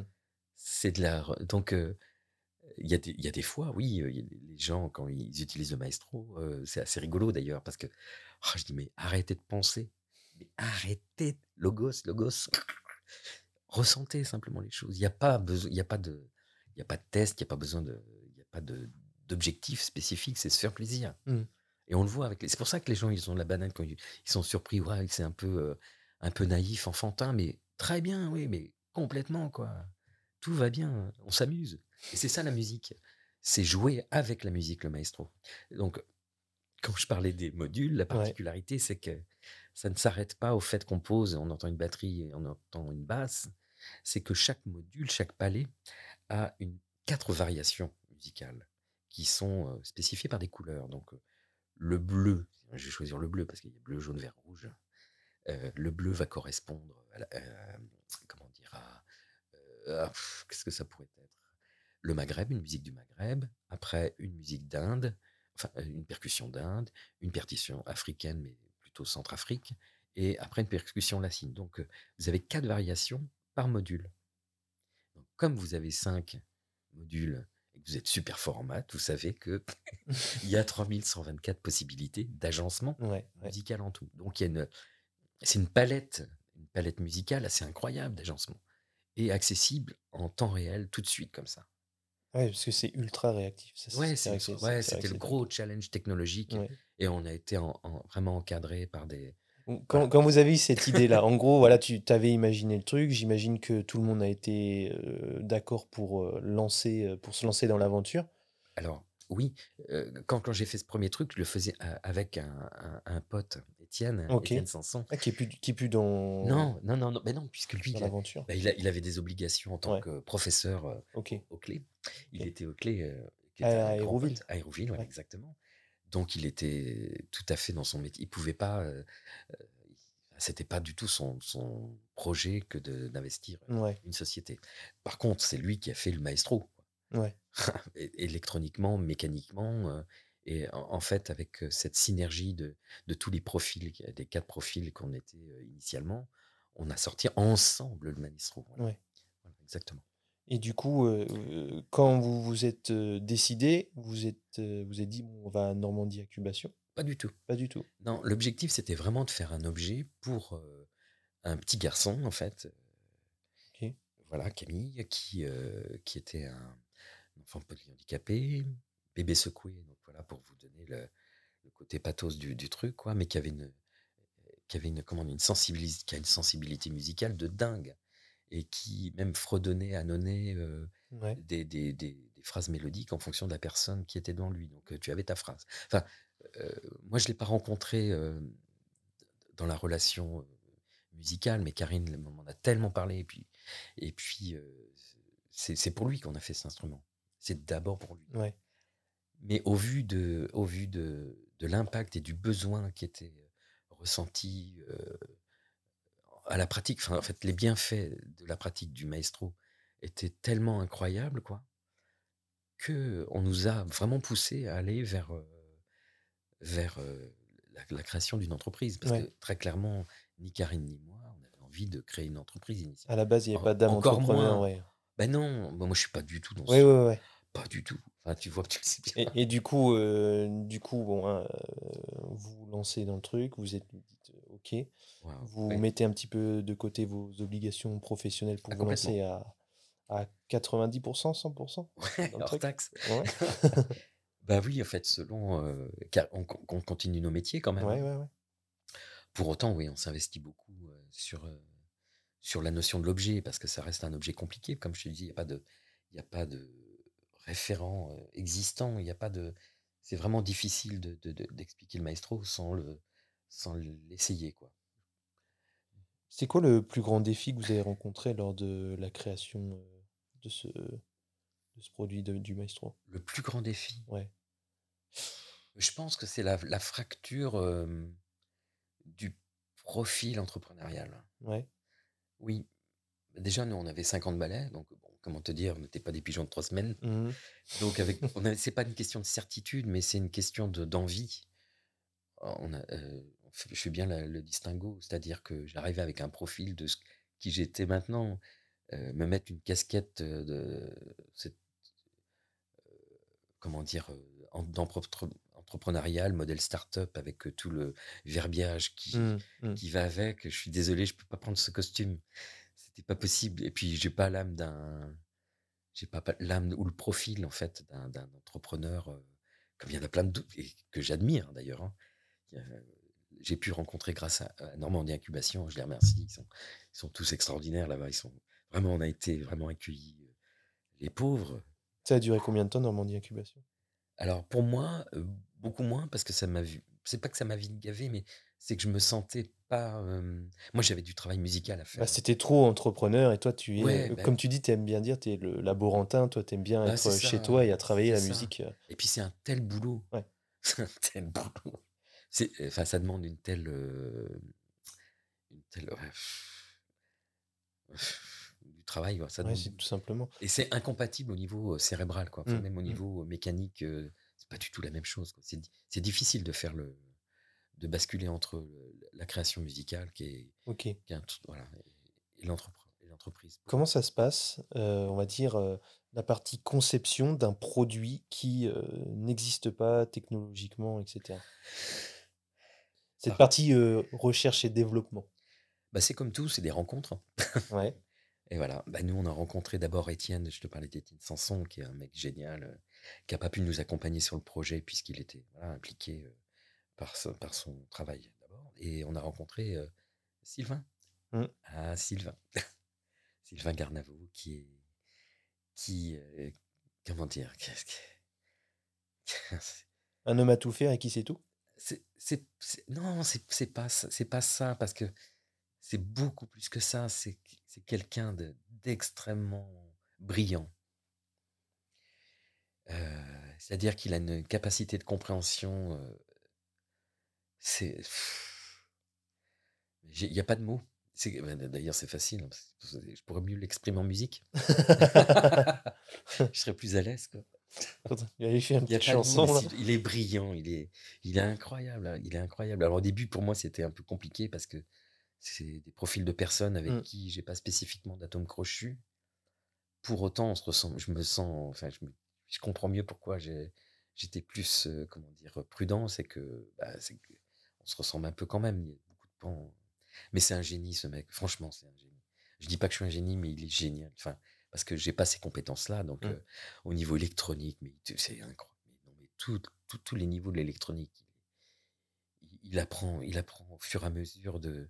Mais il devient expert à chaque fois dans n'importe quel secteur d'activité. Ouais, dit qu'il s'y intéresse, c'est bon quoi. Donc, nous, sachant que nous, on n'avait aucune compétence, j'allais dire technologique, de, de, de pré-industriel, puisque euh, Sylvain était un prototypeur, un industrie, être prototypeur. Donc, il, il va plutôt euh, créer des objets pour des performances, quoi. Donc, euh, autour euh, du spectacle, d'ailleurs, parce qu'il vient du spectacle, Sylvain.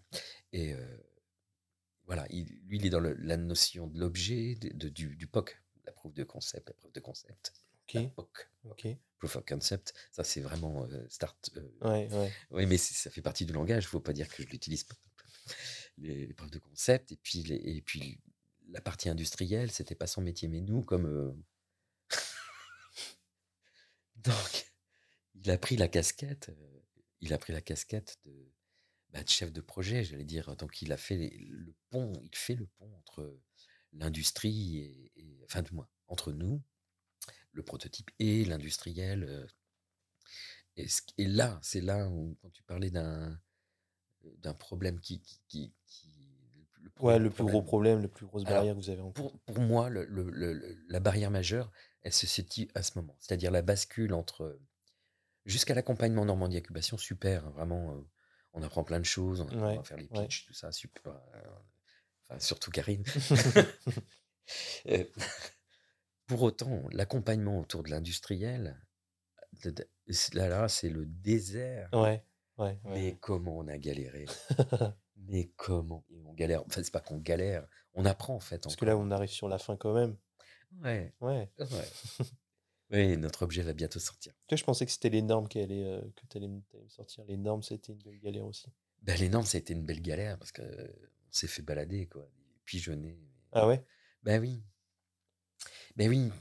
Euh, oui. je vais pas m'étaler parce que parce que pas du, ça serait pas du tout productif.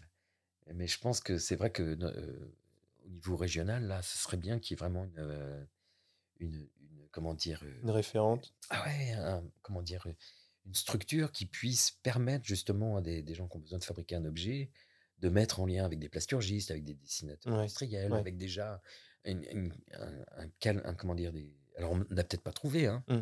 Ça, existe peut-être en plus, je sais pas. Enfin bon, j'en ai toujours pas entendu parler. Vu le réseau que vous avez, je pense que.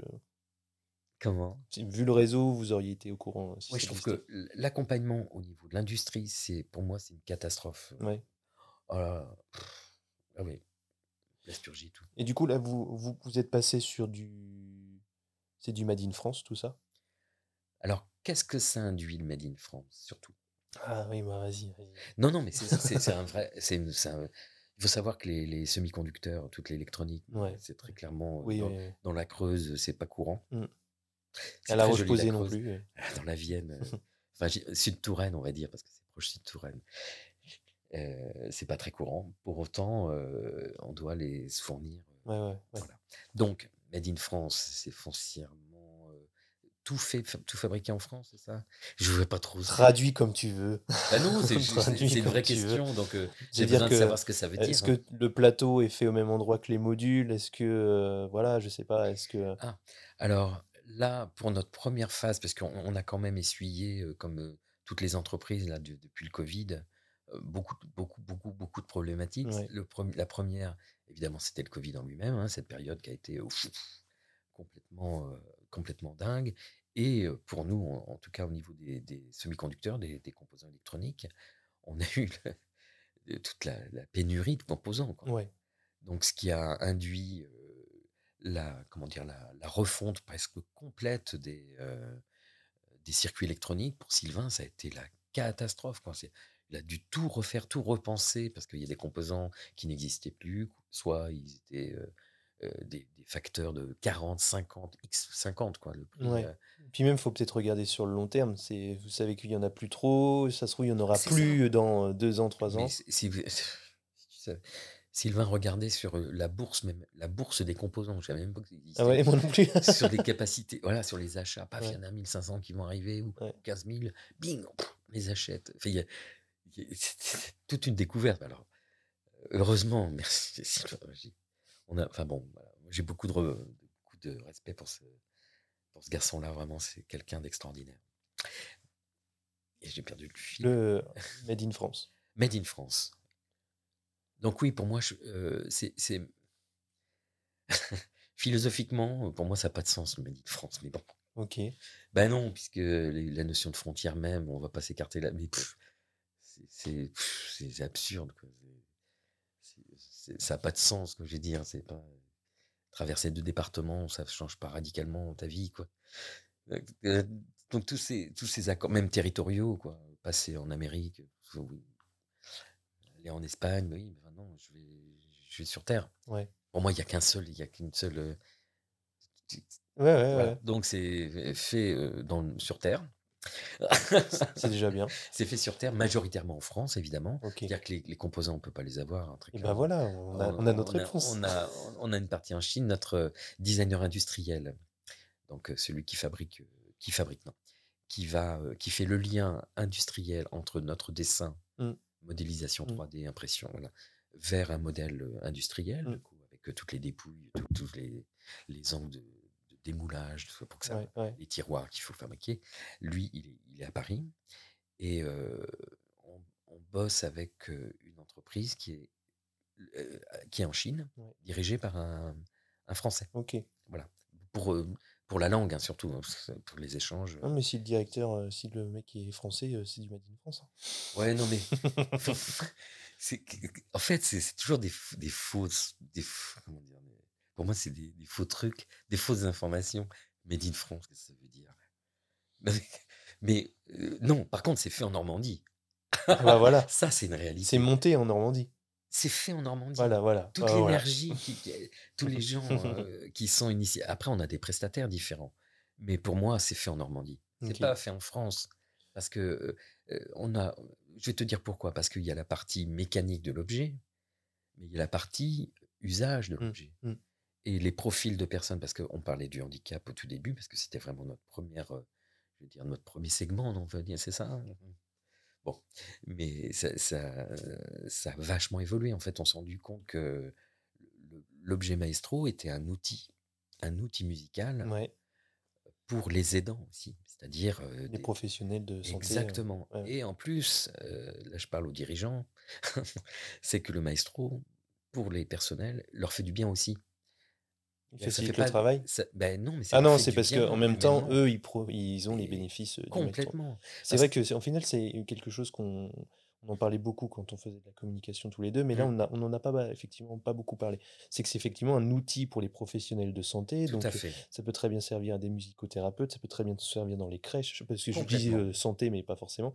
Mais ça peut très bien servir à un psychologue qui va utiliser la musique, bien sûr, à euh, un éducateur. un éducateur spécialisé. euh, Enfin, beaucoup de métiers en fait, à l'école, même Ouais. en maternelle. ou- dans le cadre d'une école peut-être qui réfléchit, bah, alors pas forcément, mais tout ce qui est Montessori, ça, c'est, il serait à fond sur là-dessus, pas uniquement.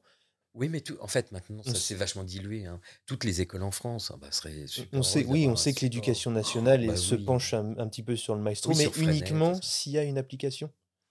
Alors non, ça c'est autre chose. Ça c'est d'ailleurs ce sont des discussions qui que qu'on n'a pas encore renourries, qui Ouais. sont un peu euh, dans une phase 2, mais on n'y est pas hein, de toute façon. Donc euh, je vais pas l'évoquer, ça c'est Ouais, c'est ouais, ouais, pas, ouais. pas tangible. C'est du projet, mais Mais euh, pour les écoles, par exemple, c'est vraiment euh, c'est incroyable. Je, je vous invite à aller voir les vidéos qu'on fait à la maison, hein, coup, parce qu'on est une petite équipe quand même. C'est incroyable ce qui se passe. Et en EHPAD, simplement.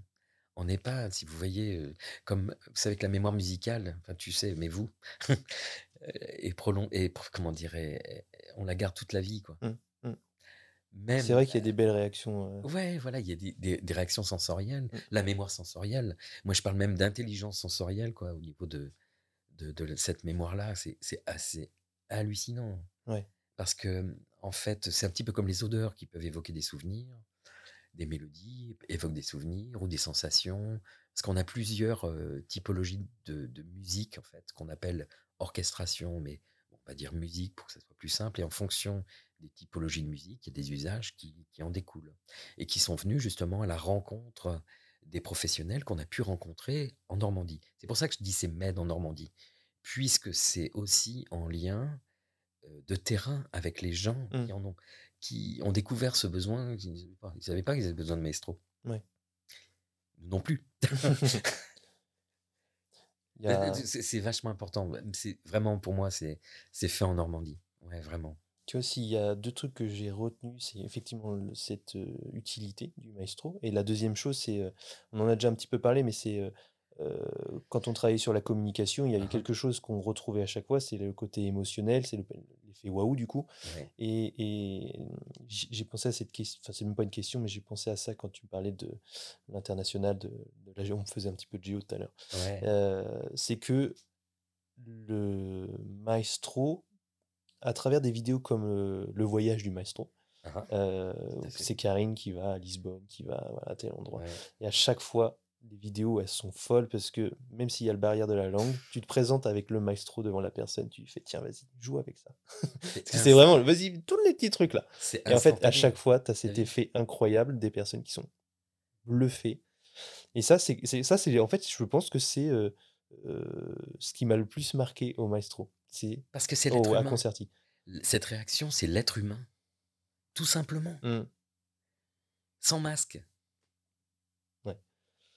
Ouais, ouais, ouais. C'est c'est quand le- l'inauguration? Vous avez, euh, vous savez quand est-ce que ça sort? Quand est-ce que parce que là, en gros, ça fonctionne sur des précommandes. Oui. Là, vous a- là, les précommandes sont toutes. euh. Ah bah oui. Ouais, presque tout. Oui, oui, presque tout. hein. En fait, on a fait des, plutôt des réservations. ouais. Des réservations de maestro, mais oui, il y a, euh, je peux pas vous. c'est- Enfin, c'est pas que je peux pas vous dire, mais euh, euh, ouais, on a, on a bou- bou- comment dire, on, on a presque tout vendu. Ouais, ouais, ouais, Enfin, il y, a de la demande. ballot, quoi, mais Il y a de la demande. notre objectif, c'est pas d'en faire euh, une multinationale, ça deviendra ce que ça deviendra, mais là, on fait une première série de 500 pièces quand même, Mhm. ce qui, ce qui, ce qui, ce qui est beaucoup. Euh, et puis voilà, bah, ils vont partir très vite. On a, on déjà, on a déjà un distributeur. Oui, c'est ça. Voilà, donc on a Alors, euh, déjà. ce distributeur qui fonctionne. Alors, lui, il travaille sur toute la France, sauf la Normandie, en gros, c'est ça?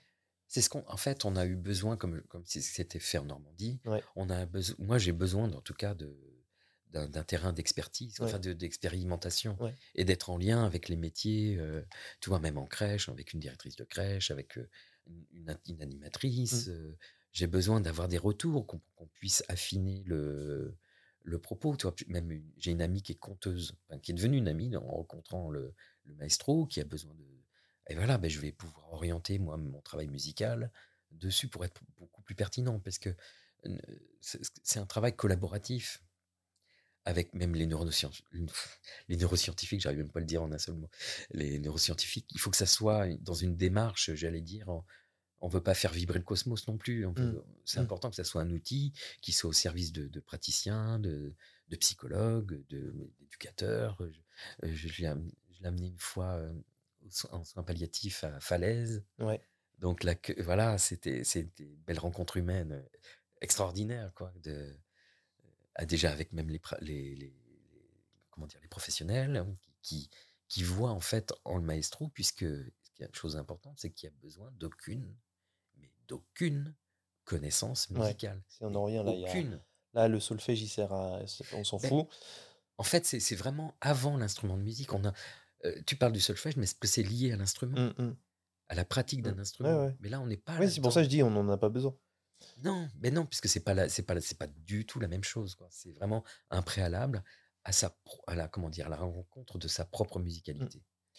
Donc c'est un outil et la cible finalement, euh, en fait, ça peut être utilisé auprès de n'importe quel public. Donc ça peut très bien être des enfants, Oui, tout à fait. euh, des jeunes pour développer, pour développer euh, l'apprentissage, la créativité, l'imaginaire, Et puis d'écouter, apprendre à écouter. apprendre à écouter On parce que sollicite, voilà. il y a, il y a le maestro a euh, une particularité aussi, c'est la partie où tu sais où vous faites juste des bruits, euh, Voilà, bah, euh, c'est le- le- un, un plancher qui craque, le bruit des oiseaux, etc., pour pouvoir inventer des histoires et du coup développer cette partie euh, imaginaire créatif. Et ça, ça c'est pareil, c'est incroyable. Je pense que c'est pour le coup un bel outil aussi à ce niveau-là. Complètement.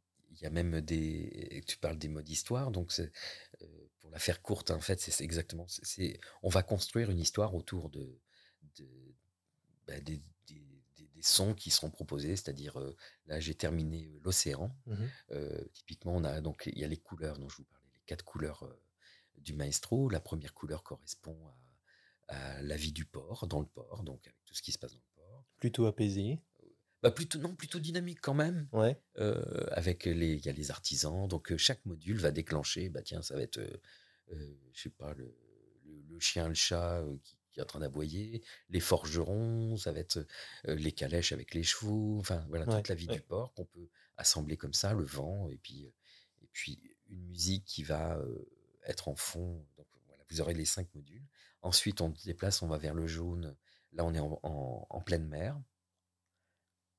On se déplace encore. Eh bien là, c'est la rencontre des, des animaux marins. Donc, on, on peut entendre les baleines, les, les dauphins, les trucs comme ça. Enfin, c'est- c'est euh, c'est plus immersif, en fait, euh, et plus introspectif, j'allais dire. Euh, où le- celle d'avant était plutôt l'aventure. euh, voilà. Ouais. Et la dernière, eh c'est la découverte de l'île tropicale. Donc, euh, en faisant cela, avec tout, tout, tout, tout cette, comment dire, toute cette configuration d'arc narratif, je dis, parce qu'il y a euh, le port, il y a voilà, euh, comment dire, le port, le- la mer, la pleine mer, les animaux marins, puis euh, l'île tropicale, eh bien, en fait, on va construire une histoire. Donc, on va développer son imaginaire. Et ça, c'est incroyable, parce Mm. que je me rappelle une petite fille qui, là, c'était le bruit du loup, et puis euh, quand elle, elle met le son du loup, et puis elle dit, et tout à coup, le bison. Mais oui, t'as tout à fait d'accord, c'était un bison. Voilà, en fait, c'est vraiment une façon onirique de pouvoir se représenter euh, avec ce qu'on entend. Mm. Ça, c'est fondamental. On a même des, des- des orchestrations, c'est d'autres typologies qui sont autour de, du DJing, carrément. Voilà, parce que pour moi, un DJ, c'est aussi un musicien, enfin, comme tout le monde. C'est peut-être pas l'instrumentiste qui va jouer du violoncelle. Mais il n'y a pas d'échelle, il n'y a, pas de- y a pas de caste dans la musique. Il y a de la musique, point. Donc là, ils peuvent jouer et faire, de la- faire leur DJ donc sur de l'électro, un peu techno. Il y a aussi les œuvres majeures, parce que j'avais besoin de. On est un peu tard, ça va Non, c'est pas. Non, Bon, hein. Les œuvres majeures, en fait, sont euh, des œuvres du répertoire classique. hein, très typiquement, quand, moi, mon, mon objectif euh, en tant que compositeur, c'était vraiment de, de permettre, euh, de faciliter en tout cas l'accès à la compréhension du- des œuvres classiques avec des, des- comment dire, des matières musicales, des, des arrangements, des orchestrations différentes. Donc, on peut écouter, si je prends Carmen Bizet, donc qui est plutôt une œuvre lyrique, et je peux vous, je peux vous dire, vous faites écouter ça à un gamin de 17, 18 ans, il va vite vous renvoyer péter, hum, hum, hum. parce qu'il n'a pas, il a pas les codes musicaux, il y a historique. Et pour autant, si, euh, on peut le mettre en jazz, donc ah, une autre couleur musicale, donc une autre époque, pour autant c'est la même musique, c'est la même mélodie, la même œuvre. Et après, on peut le mettre en dubstep, donc l'écouter avec un autre vocabulaire, donc beaucoup plus actuel, puis en électro, qui est beaucoup plus dansant. Donc ça se permet de, comprendre en fait, euh, euh, comment dire, la musique à travers les époques. Il y a aussi euh, tout, le- une autre typologie d'orchestration, donc euh, type, d'usage en fait, c'est- les, les musiques du monde. Donc c'est- justement pouvoir découvrir des instruments du monde et les rassembler. C'est plutôt plutôt paisible, on va dire. si tous les humains peuvent jouer de la musique ensemble. donc, ouais. Donc euh, euh, là, on a, on a parlé un petit peu de l'utilisation du maestro auprès Ouais. des enfants, auprès... J'en Euh, parlerai des heures, désolé. hein. Ah oui, mais j'imagine bien. Je sais bien, je Puis sais on en découvre tout le temps grâce.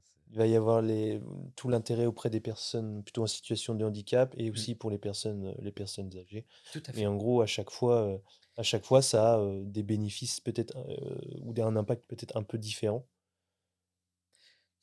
Est-ce que ça influe de manière différente? Je sais qu'on on ne doit pas rentrer dans la neuroscience ou quoi que ce soit, mais les bienfaits de la musique sur les différentes, les différentes personnes.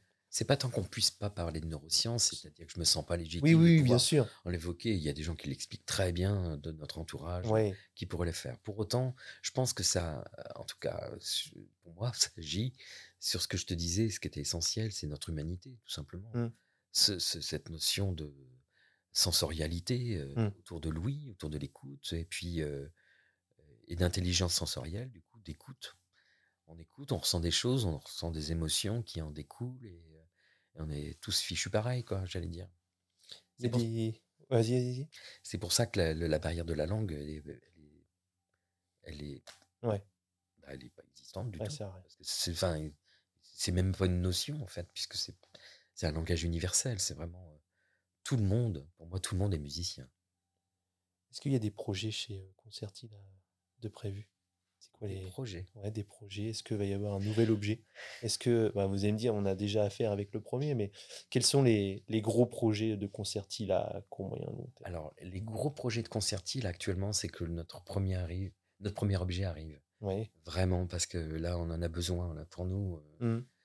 on a besoin de. De voir que la concrétisation Ah de, oui, de- oui, de- oui. Parce que là, ça fait combien de temps finalement On, que... on a commencé il y a 10, il y a 10 ans maintenant. Ouais, voilà. Donc là, ça fait, ça ferait du bien qu'effectivement ça sorte, que les gens puissent commencer à le manipuler, quoi. Ben, c'est ça. Puis, puis euh, les gens le veulent aussi. Mm. C'est- C'est c'est- un truc de, assez dingue hein, quand même. hein. Mm. Ah Vous aviez non, peur mais- de créer de la frustration, ça fait... euh, Ah bah oui, non, mais c'est pas- voilà, on est des extraterrestres là-dessus. Donc ça, c'est le premier, la première phase. Après, il y aura la, Et ça, là, pour l'instant, c'est prévu pour à peu près? Bah, fin de l'année, je fin de l'année? Ok, ok. Bah, c'est- c'est c'est toujours, comment dire, euh, les, BP, euh, Ouais. c'est lié, au, enfin pas au BP, mais c'est lié à la conjoncture. Voilà, on est euh, sur la, on est la- encore sur de la pré-indus. Pour autant, on a notre partenaire électronique. Là, on est, pff, on a découvert une entreprise incroyable. Moi, je suis en Suisse normande, hein, Mm, donc mm. euh, ils, sont dans l'Orne. même, oui, je pense qu'ils sont dans l'Orne, mais c'est vraiment limitrophe au Calvados, une entreprise voilà, qui, qui fait des cartes électroniques, des, des gens incroyables, qui- d'une qualité. pff, Elios NG, il s'appelle. Mhm. Donc, c'est vraiment une super boîte. Enfin, il y a eu un bon contact. J'en parle, moi, avec le cœur. hein. Je, devrais être en posture entrepreneuriale. Bon partenaire. Je me moque un peu. je taquine. Euh, et, euh, et voilà, je suis encore perdu. Les projets? Et les projets, après, c'est le catalogue musical. Ouais. Parce que là, on s'est on s'est vraiment, on a passé du temps sur vraiment l'objet, mais il est inerte, hein, comme une Ouais. guitare. hein. Ouais. Une guitare, tu l'utilises pas. Donc, il faut du, du contenu. Ouais. Donc, c'est sur ce contenu, on va affiner, on va travailler beaucoup. Quoi, pour, on a le mode relaxation, on a, des, on a vraiment des, des, des- comment dire, des typologies, pol- typologies de musique en fonction de l'usage que le professionnel va en faire. Est-ce que le professionnel, juste, il a une formation euh, pour apprendre à s'en servir Alors, ou à... oui, oui, oui, parce que c'est comme, comme l'objet n'a pas de, de référence euh, historique, hein, il y a personne qui le- Ouais. voilà, il faut quand même euh, expliquer comment ça fonctionne. C'est-à-dire quand j'expliquais euh, que ça, ça serait, c'est les batteries, ça c'est les basses, il faut que Ouais. s'expliquer qu'est-ce que c'est qu'une batterie, qu'est-ce qu'une basse. Mais en fait, on comprend euh, en manipulant comment est fait une musique du coup. Ouais. C'est assez rigolo. Ça, tu tu l'as remarqué. Ouais. Il n'y a, pas- il y a pas un apprentissage, il y a, y un, il y a un apprentissage par l'expérience. quoi. Ok. Et c'est vous c'est vous qui allez vous en occuper de cette petite formation? Oui, oui, oui, tout à Ou fait. alors On- vous allez faire un tuto euh, YouTube euh, tac, euh, Alors, on fera des tutos YouTube. Ouais. En fait, tuto YouTube. tu- Tuto YouTube. Ouais, je vous la- elle est gratuite celle-ci. On pourra mettre en situation des histoires et avoir un support pour justement. euh, on parlait des histoires du, autour du mode Il était une fois. voilà. Ouais. Euh, bah, c'est bien de pouvoir montrer le potentiel de- du, du truc, qu'on puisse s'inspirer. Ouais. Après, l'appropriation, elle se fait naturellement. Et puis, euh, c'est ce qui est génial, c'est que euh, chaque utilisation est uni- unique. hein. Vu, vu le nombre de possibilités, à chaque fois, ce que vous faites, c'est personne peut le faire. Très clairement. Ah non. Donc, euh, il faudra des tutos. On en a déjà mis quelques, quelques-uns en place. Et puis, des supports aussi graphiques Ouais. pouvoir informer, euh, même de façon pédagogique, savoir que sur tel. ah, il y a un instrument qui m'intéresse, qu'est-ce que c'est? Ah, Tiens, c'est un basantar. Tiens, un basantar, qu'est-ce que c'est? Qui c'est qui l'a créé? D'où ça vient? Donc voilà, il y a des Voilà. supports pédagogiques, puisque ça peut permettre la rencontre. hein. Tiens, ah, il y a une jeune petite gamine euh, qui, qui écoute et dit Ah, je trouve cet instrument, et c'était un violoncelle. Hmm. Mais elle l'avait pas écouté, j'allais dire, euh, isolé comme ça, façon isolée. Et puis comme j'utilise la- des techniques d'écriture contrapuntique, on va pas rentrer dans le truc, mais euh, ça va être vite chiant. Ouais. ouais. Et, et puis, et, euh, du coup, chaque instrument est mélodie, enfin, devient mélodie, si on peut dire. Et elle a trouvé euh, cet instrument incroyable, quoi. Donc, ça crée une rencontre et une envie de, de- de creuser. Ah, C'est c'est une petite pincelle, ou de la batterie, ou une guitare. Ouais, euh. Et, et c'est extraordinaire chez les enfants, c'est extraordinaire, extraordinaire. Des petites filles qui sont là, parce que je me permets beaucoup de choses, tu vois, Satie, Eric Satie, Ouais, ouais. que tu as pu écouter. Ouais. J'ai fait une version euh, à la Gorillaz, un peu en rock euh, heavy avec des grattes euh, pour me marrer, parce que moi je me marre en fait. hein. Et, je les- et je vois les enfants qui, qui répondent, qui agencent, qui, qui aiment bien la patate, qui est plus masculin, plus. euh, enfin, dans, dans le sens virilité, euh, voilà, du masculin. Donc c'est assez, assez étonnant. Est-ce qu'il y a des choses que tu pensais qu'on allait euh, aborder que je n'ai pas abordé? Alors, pas du tout. Pas du tout. Non, mais vraiment pas du tout. Pas du tout. Mais alors, je vais finir avec la dernière question. C'est euh, quel conseil tu donnerais au, Ah. au, au Christophe euh, quand il avait 20 ans, si tu avais l'opportunité de le rencontrer? Ne change rien. Change rien.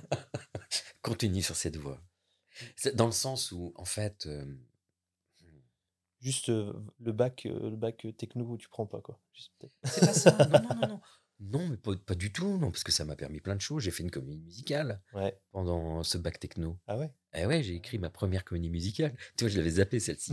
J'avais 14-15 ans. Donc non, ça m'a permis de- plein, plein de choses. En fait, c'est c'est- c'est ça qui est fabuleux. Il faut qu'on il faut qu'on travaille cette notion d'échec, là, de, de faillite. Ouais. Faillir en France, là, faut arrêter avec ça. Parce que ça devient carrément pénible. Ce sont que des expériences. Mm. Voilà. Et arrêtez de, de, de, de mettre votre. Enfin, de, comment dire, de, de, vous faire du mal, quoi. Parce qu'on a un échec. Qu'est-ce que ça veut dire, ça Un échec, c'est quoi ça? Non, vous avez une expérience, vous, avez- vous êtes tombé, bah, vous relevez et tout va bien. Donc, euh, moi, le- je pense que c'est croire, simplement croire euh, intimement en ce qu'on fait. En, euh, c'est pas croire en soi, c'est même pas ça. C'est aller à la découverte de soi. Donc, on pourra en parler une heure. hein, je suis désolé. Ta question, elle est, elle est trop, trop forte, quoi. Non, le premier conseil, ouais, c'est et puis la joie, avoir de la joie. Il faut, si vous êtes en dehors de la joie, vous n'êtes pas sur le bon. Ouais. Faut arrêter. C'est pour ça que tu dis que toi, aujourd'hui, euh, ce que tu fais, c'est juste de l'éclate. C'est, c'est- non, pas spécifiquement. C'est, c'est, les bisounours, faut arrêter. C'est, pas ça non plus. Mais euh, ce qui est générateur de joie, de pas de satisfaction, mais de pour toi, mais pour les autres aussi, parce Mm. que c'est important. Pour moi, Mm. c'est essentiel. hein, c'est, c'est d'abord les autres, parce que tu reçois tellement plus que tellement plus quoi.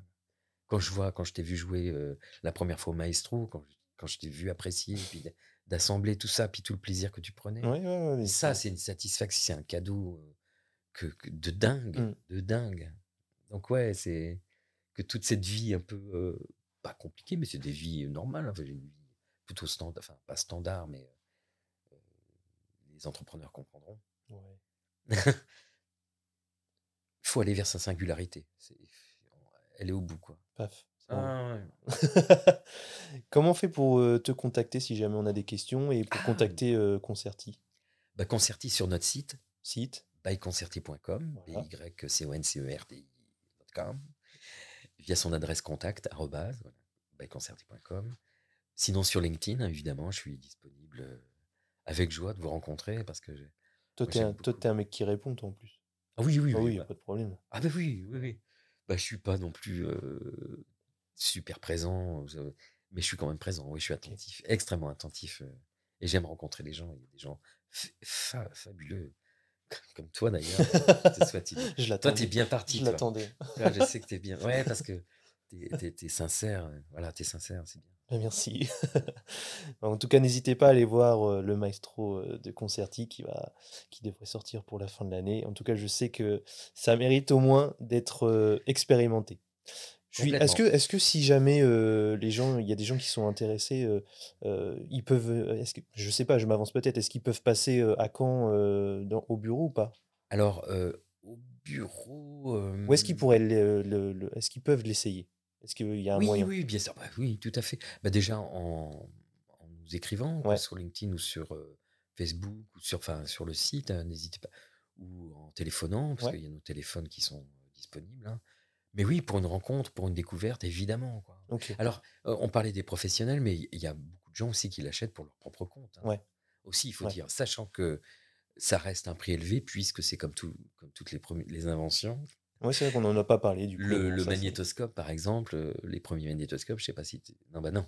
Bah, euh, les premiers, je sais pas, mais je sais ce que c'est qu'un magnétoscope. Bon, bah, les premiers magnétoscopes, c'était une blinde, en fait. Ouais. Et puis, ça- évidemment, ça- Ouais. Donc on est un petit peu comme les premières télévisions. Voilà, pas, les premières télévisions, mais plasma, là, tu sais, les plasma.